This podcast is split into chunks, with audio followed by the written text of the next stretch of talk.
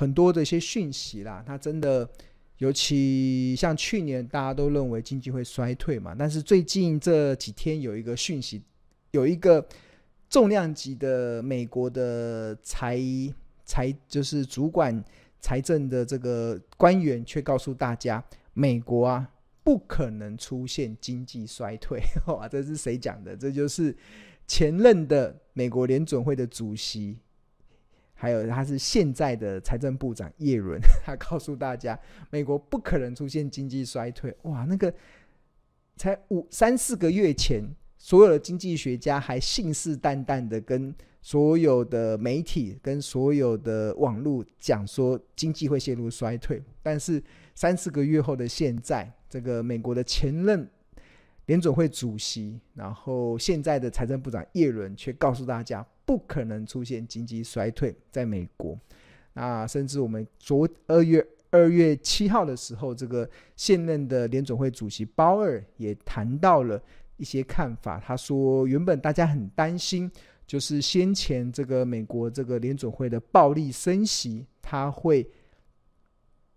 他会去把这个经会让美国的经济。呈现一个压抑的一个效果，会让美国经济呈现衰退。大家担心嘛？因为升息就会导致经济的衰退，因为所有企业的借贷成本上升，然后民众的这个房贷的成本上升，那就会这个这个就会抵消它的可支配所得。那企业它就不敢去扩厂，它就不敢去做投资，可能经济就衰退。但是呃。联准会的现任的主席鲍尔，他在二月七号的时候发表谈话，他很开心的看到，现在很多的经济数据都显示，美国去年这种暴力升息的这样子政策啊，它非但没有去压垮美国的经济，甚至美国的经济现在目前还呈现一个非常热络的状况。那当然，不管是鲍尔或是耶伦啊，他们会有这样子的观点，主要是因为他们看到了美国的失业率啊，已经创下五十三年来以来的新低。那这张图其实是二零二二年的七月到二零二三年一月份美国的就业市场的一些状况。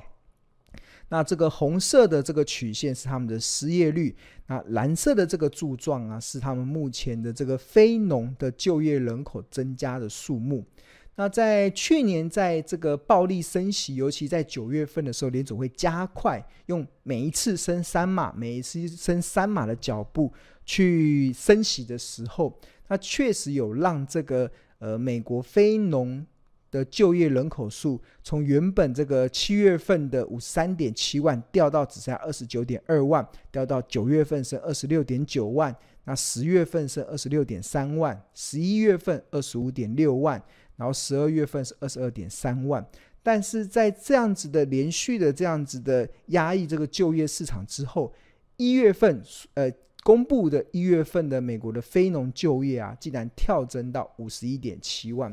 这个比原先预期可能只会成长十八点，大概不到十九万的数字，大幅的成长哦，成长到连美国总统拜登都很开心的告诉，在在一个记者有点类似记者受访的一个场场合中，都很开心的告诉大家，哇，一月份的美国的非农就业增加了非常快速，那也让这个美国的呃前任的联总会主席耶伦，然后还有。现现任的财政部长的叶伦，他告诉大家，美国的就业市场真的非常的好，所以这么好的情况之下，它也反映在这个失业率嘛，它失业率从原本的十月份的三点七趴降到十一月份的三点六，然后十二月份三点五，一月份更降到三点四趴，这个是创下一九六九年以来的新低的水准。所以在这么低的一个失业率的水准之下，然后美国有这么多的工作的新增的情况之下，那这个就跟经济衰退完全扯不上边了。所以他看到了目前的美国不可能出现经济衰退，其实就是看到整个就业市场真的是呈现欣欣向荣的一个局面啊。那所以在这样欣欣向荣的局面之中啊，其实呃。我觉得这个呢蛮有意思的，就是三四个月前，很多经济学家说经济会衰退，然后三四个月后，然后美国的官员又说经济不可能衰退。那投资人该相信什么？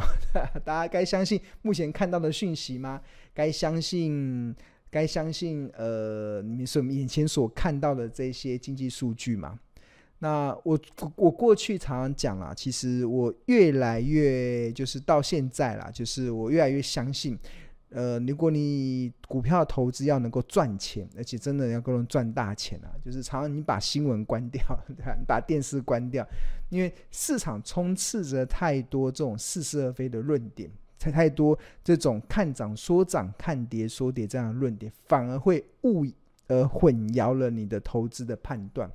那我们同学有回馈啦，真的，他觉得投资最怕的就是恐惧跟贪婪。所以恐惧，去年是恐惧，那现在呢？大家是不是又开始贪婪了？当你看到了很多的官员说美国经济不可能衰退的时候，美国的就业市场非常好的时候，你看到很多股票不断在往上冲的时候，那你的贪婪是不是又跑出来了？对吧？那如果你永远都陷入在这个贪婪跟恐惧的时候，那基本上你很难把投资这件事情做好。因为我常在告诉大家。理财前要先理心，你没有把心理好啊，其实你做了再多的投资分析，其实都是没有用的。那你只有把你心理好，你不要跟着大家一起恐惧，不要跟着大家一起贪婪，那基本上你整个的投资的节奏做对了，那你的在股票市场的获利，其实就会源源不绝的展现出来。那当然我，我的工作啦，其实我的工作并不会报名牌给大家嘛，也不会，也不不也不会，也不会带进带出。但是我的工作是什么？我的工作其实就是透过我的专业，去给我们的订户一个安定的方向，一个安定的方向。这是同学的回馈文啊，这这不是我自己说的，对吧？然后觉得老师真的给了大家一个安定的力量啊。那在在这些安定，就是觉得心要安定。然后不要陷于恐惧跟贪婪的时候啊，你在投资的路上才会更加的顺利嘛。因为呃，金融市尤其在股票市场啊，其实永远存在这两大陷阱。这两大陷阱是什么？你要相信哦，就是金融市场永远会存在这两大陷。这两大陷阱是什么？一个就是锦上添花，一个就是落井下石。那锦上添花的时候，就看股票在涨的时候，大家都觉得好好好好好，因为会看到很多的利多讯息嘛。那大家就开始锦上添花。那落井下石呢，就是看到股票在跌的时候，就开始看跌，就觉得台积电跌到四百块的时候，就说台积电会跌到是二字头，哇，这就是看看跌说跌。那因为当时一定会伴随很多的利空嘛，那所以他就开始落井下石。那呃。股票市场因为永远存在的这两大陷阱——锦上添花跟落井下石，所以如果你又在伴随着恐惧跟贪婪，那你在操作在股票操作上真的就会完全乱了套。然后这个行情的这个剧烈波动啊，非但没有办法帮助你创造好的利润，甚至它还会带来带来一场又一场的灾难。那为什么这么多的？为什么金融市场会存在的这两大陷阱，就是锦上添花跟落井下石？那我我个人是觉得最大的关键，其实就是在于目前我们所看到的很多的投资的分析的论点，都是看价格而不是看价值。就是大家所关注的都是每天股票的价格，每天的报价的涨涨跌跌，就它到底涨多少钱，它未来会不会再涨？大家都所关注的这个的议题，当你在关注关注的是股票的价格的时候，那你就会跟着涨涨跌跌的这个波动，去陷入到锦上添花跟落井下石这样子的陷阱。但是千勇认为，其实投资股票的正本清源，其实是要看价值，而不是看价格。什么是价值呢？那你会透过你要去去了解这家公司的。以核心的呃，它它的竞争力，然后去了解这家公司它合理的企业价值是多少。我一直告诉大家，任何一档股票都可以透过财报分析去计算出它合理的企业价值。当你知道它的合理的企业价值的时候，那市场因为锦上添花或者是落井下石，让它那它的股价跌到便宜价的时候，那你就可以进场捡便宜。当市场开始锦上添花的时候，因为你知道它的价格已经涨到昂贵价了，所以你就会开始进行见好就收的一些操作。关键是什么？关键就在于你要回到股票投资正本清源之道，是看价值而非看价格。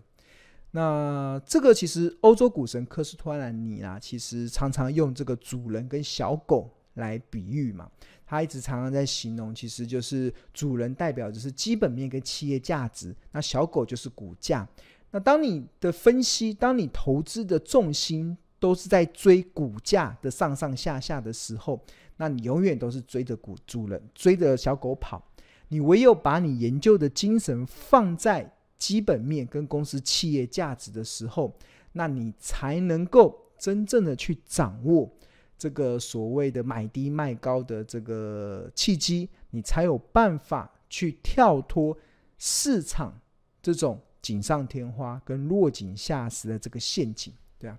不然你永远都都本末倒置了。所以觉得这是一个非常重要的一个节奏嘛，对啊。好，那当然，其实不管你用各种的方式啊，我们刚好提到用财报分析，我刚好跟大家提到，任何一档股票都可以透过。财报分析去计算出合理的企业价值，那当然还有一些方式，其实也是可以帮助大家去判断整个股市，不要让你陷入到落井下石或锦上添花这样子的陷阱。那除此之外，其实我觉得股市赢家的唯一策略，真的就只有这四个字啊，叫做买低卖高。买低什么时候会有低点？只有股价在跌才会有低点。那卖高什么时候会有高点？只有股价在涨才会有高点，所以大家一定要牢记，把这个买低卖高这个看似废话的这样子的一个呃投资的策略，给融入到你的操作的纪律上，对啊，只有股价在涨才会有高点让你卖，只有股价在跌才会有低点让你买，那你只有。那你要怎么样有对这个有定见？那当然很重要就是你必须得对企业价值有一定的定见嘛。好，那我刚好看一下同学的一些留言嘛，像这个廖 Amy 有说，就是现在美国有很多科技公司都在裁员，那所以大家会以为现在目前经济不是很好。那我只能跟大家讲，就是我们因为台湾是以科技为主体的这个呃经济体。那所以我们会很在意，尤其我们媒体会很在意报道是一些科技的新闻，比如说微软的啊、Google 啊、呃 Google 的新闻啊、Tesla 的新闻啊。那最近我们看到确实有很多的新闻都告诉大家，科技公司在裁员。但是如果就整个的就业市场来看，以美国来讲啊，其实美国的科技。科技的员工啊，就是在科技厂商的员工，其实占比好像不到两趴哦。就是他一百个员工里面，在一百个劳动市场里面，跟你你是从事跟科技工科技有关的员工人数大概不到两 percent。所以两 percent 的员工他们可能在裁员，两 percent，但是另外九十八 percent 的劳动市场却是呈现拼命在招人的状况。所以这就是显示为什么。它的整个的就业市场会一直呈现失业率不断往下降，很大的原因就是因为，呃，科技只是就科技产业只是对美国来讲只是一小部分而已，它占整个劳动人口只有两趴，所以那个影响真的，他们即使裁员，那其实影响其实对整个美国的整体的影响其实没有这么大，对啊，那当然这个就是。对，那另外同学有问说，老师对未来升息的看法。那我们在呃二零二三年的二月八号的《投资家日报》里面，其实就有去论述。所以同学，如果你是我们的订户，你就可以去看今天的这个日报的内容。然后鲍尔在二月七号的谈话有三大重点，那这三大重点刚好也可以。去回应到我们如何在投资上去做超前部署的一些规划，所以如果谁不重要，这位同学，如果你是我们的订户，你投资家日报订户，你可以去看我们今天的日报，有非常完整的说明。好，OK。然后有一个同学说，我已经出清的股票差不多了，现在只能天天深呼吸忍耐。出清股票哦，呃，我不知道这样的策略对不对，因为我不知道你的资金的规模是怎么样。但是像我自己，永远会有股票在手上。我我永远有核心持股跟卫星持股，而要出清的股票一定是卫星持股嘛？核心持股是有永远不会变的，不然这股市涨上去的时候，当你没有股票的时候，你就会很惋惜。所以。呃，这位同学应该是 May 同学嘛？你可以去看我我前我第一本著作《源源不绝赚好股》里面有提到一个很重要的呃投资组合的规划，其实就是卫星持股跟核心持股。那以现在我来讲，我会我会还要卖股票的，一定都是卫星持股。我会把一些原本原本这张股票，我可能呃如果我要买十张，那五张是核心持股，五张是卫星持股。那五五张卫星持股涨上去的时候会调节嘛？跌下来的时候会再多买一点。但是中间的五张的这个核心持股不到我的目标价是不会轻易卖的，对啊。这是同学要去记住的，不然这个，不然你的节奏就会乱掉。好，那当然。刚才有跟大家特别提到了，就是股市赢家的唯一策略，其实就是买低卖高嘛。那什么时候会有低点？只有股价在跌才会有低点。那什么时候会有高点？只有股价在涨才会有高点。而这个买低卖高啊的这个策略啦，那我曾经在我的这个有有一本著作《十二》，就是呃十十二招独门秘技，找出标股金中。我们的第二招啊，曾经有跟大家阐释过，我可以用月 K D 啊来当做一个抓住这个呃股票低点跟股票相对高点一个非常好用，而且我觉得对很多的投资人非常可以学习的一种参考指标。那整体来说啦，其实月 K D 指标让协助你买低点，它不会让你买在最低点，但是它可以买在相对的低点，最低点。可以买得到，你要用财报分析的角度，你就可以计算到最低点。但是从技术分析的角度，没有办法，有有有月 K D 的角度，没有办法帮你买在最低点。通常买的时候都已经涨了一大，涨了一小段上来了，对啊。那财报分析才有办法去计算出这个跳楼大拍卖跟便宜价落在什么地方，那就有机会可以让你买到最低点。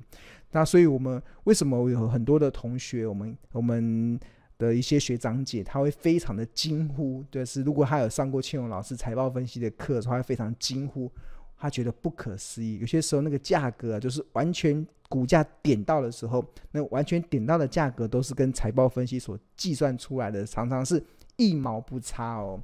连零点一块都不差，就准很准确的打到，然后就上去了。那为什么会有这样子？其实就是财报分析，它有它计算企业价值的一个重要的精髓啦。那当然，这个是需要一点时间来做学习的。但在这个学习的过程中，其实我自己还有分享了一个从技术分析的角度去帮助大家买在相对低点跟卖在相对高点的一种策略。那这就是用月 K D 指标。那这个月 K D 指标，其实它是一个非常看似简单。傻瓜，但是它却是一种赢家的策略。它的策略很简单，就是月 K D 在低档，尤其在二十以下，如果出现黄金交叉的时候，你就买进；然后在高档出现死亡交叉的时候，你就卖出。那这个的策略，如果你能够学会啊，基本上就可以帮助很多的投资人，可以让你趋吉避凶，而而且可以让你跳脱出股票市场的两大陷阱。我刚刚跟大家讲，股票市场的两大陷阱就是锦上添花跟落井下石，对吧？就是永远都会存在这两大陷阱。但是如果你学会了月 K D 指标来判断你这个低档买进的时机跟高档卖出的时机的时候，它不只可以帮助你趋吉避凶，甚至可以帮助你跳脱落井下石、锦上添花这种股票上永远存在的两大陷阱。那。整体来讲，其实我今天要跟大家分享的是月 K D 指标用在 ETF，其实它有两大妙用哦。那第一个妙用就是你可以透过黄金交叉跟死亡交叉来判断这一档的 ETF 是不是是由空翻多，或者是判断这一档 ETF 是不是由多翻空。那如果它由空翻多，那你就可以买进嘛。那如果它由多翻空，那你就可以卖出。那黄金交叉，那 ETF 的黄金交叉，通常就我自己的统计，大概在五十以下。那当然我会希望它能落在二十五以下，甚至落在二十以下，黄金交叉它会更好。那当然死亡交叉当然就是在八十以上或者在七十以上。那有些状况会放宽到五十以上。那这个就是用在 ETF。那除此之外，ETF 啊，它有个好处，就是用月 K D 指标跟 ETF 啊，其实我我会利用一个去观察它族群性的表现，来达到我们可以领先市场、超前部署的一些规划。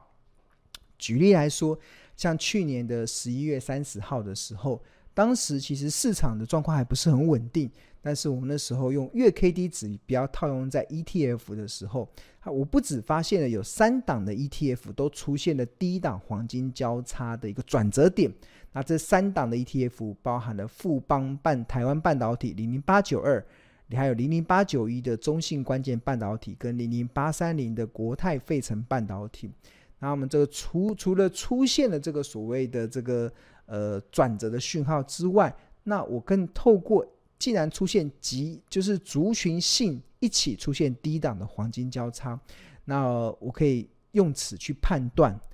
整个的半导体的族群即将要走出它原本的这个谷底，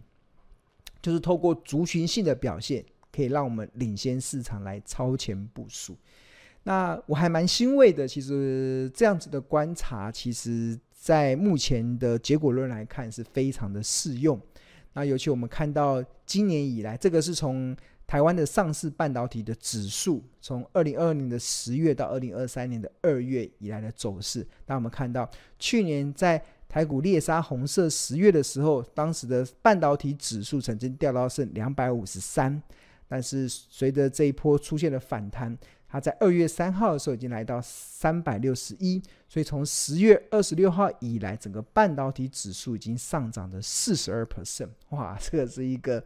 呃，当大家还在落井下石的时候，那整个半导体就开始从绝望中诞生，然后即使到十一月三十号的时候，也开始从半信半疑中持续的成长。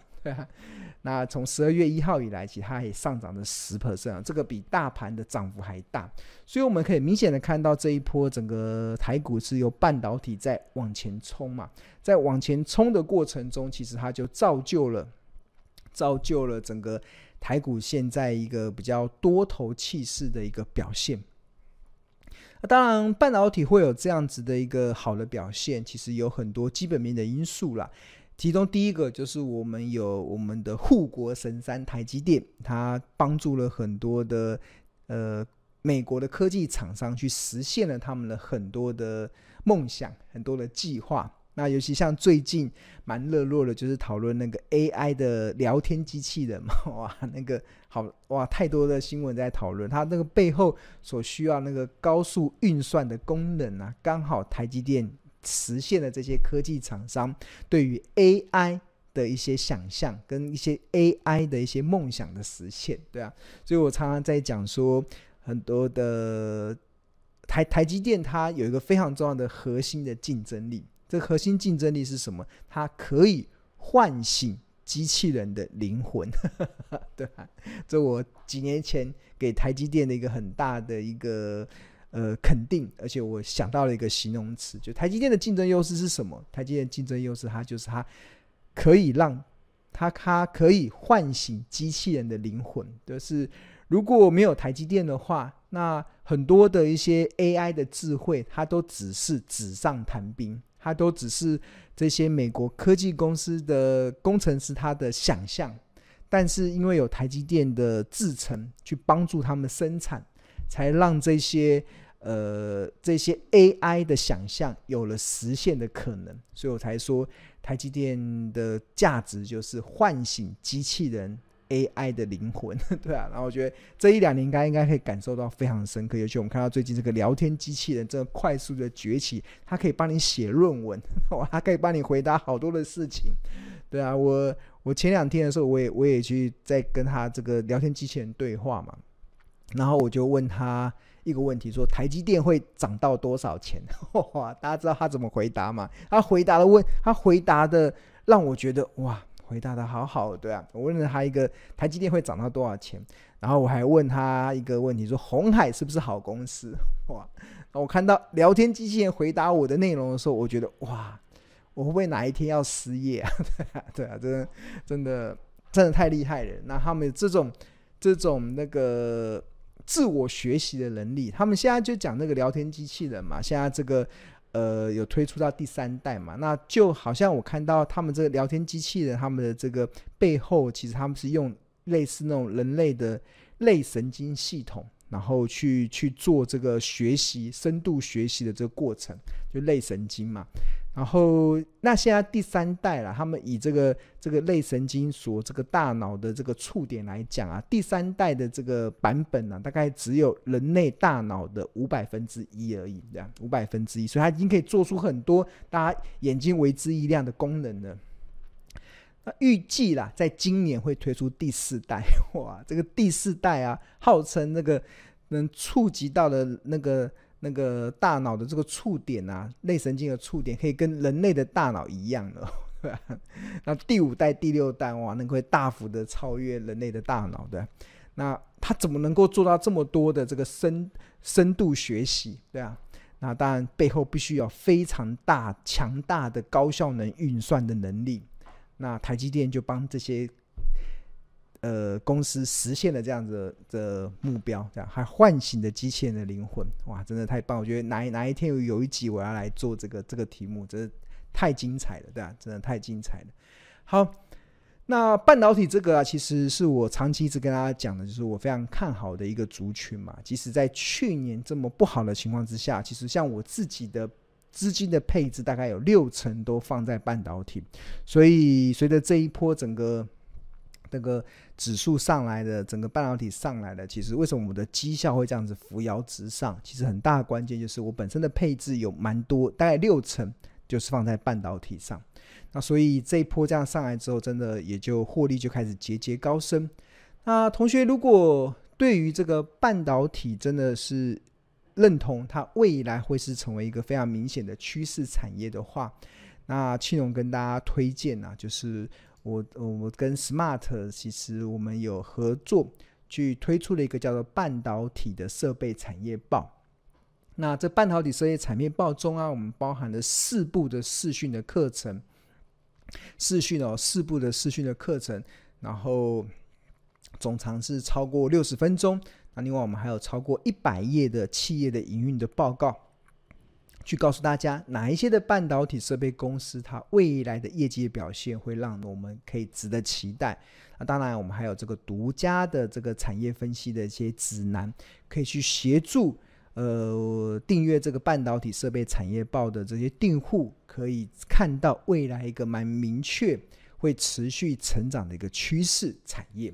那所以庆隆非常诚挚的推荐大家可以去订购这个半导体设备产业报。那现在的订购在二月二十八号以前订购了，那它单独买的话是原价是六千六，然后在二月二十八号以前订购是五千八，可以现省八百元。不过庆荣更推荐的是，你可以搭配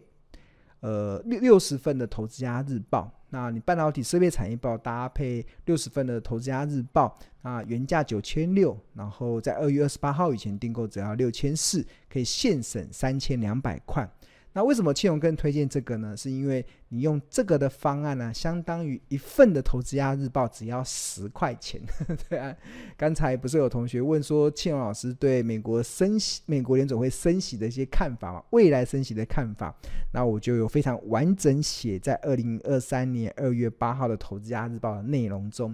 那我们现在目前售价是一份四十嘛，但是如果你搭配这个半导体设备产业报的话，一份只要十块钱，是非常的物超所值。好，那那如果你是我们日报的订户，那你在二月二十八号以前订购，你也可以用三千九百元的优惠价，啊，也可以现省两千一。所以大家如果对于订购这个有兴趣的话，你可以扫描这个 QR code 进入到订购的网页，或者是在上班时间拨打订购专线零二二五一零八八八八。零二二五一零八八八八。那我们会有亲切的客服人员去协助你申购这个半导体设备产业报或者是投资家日报。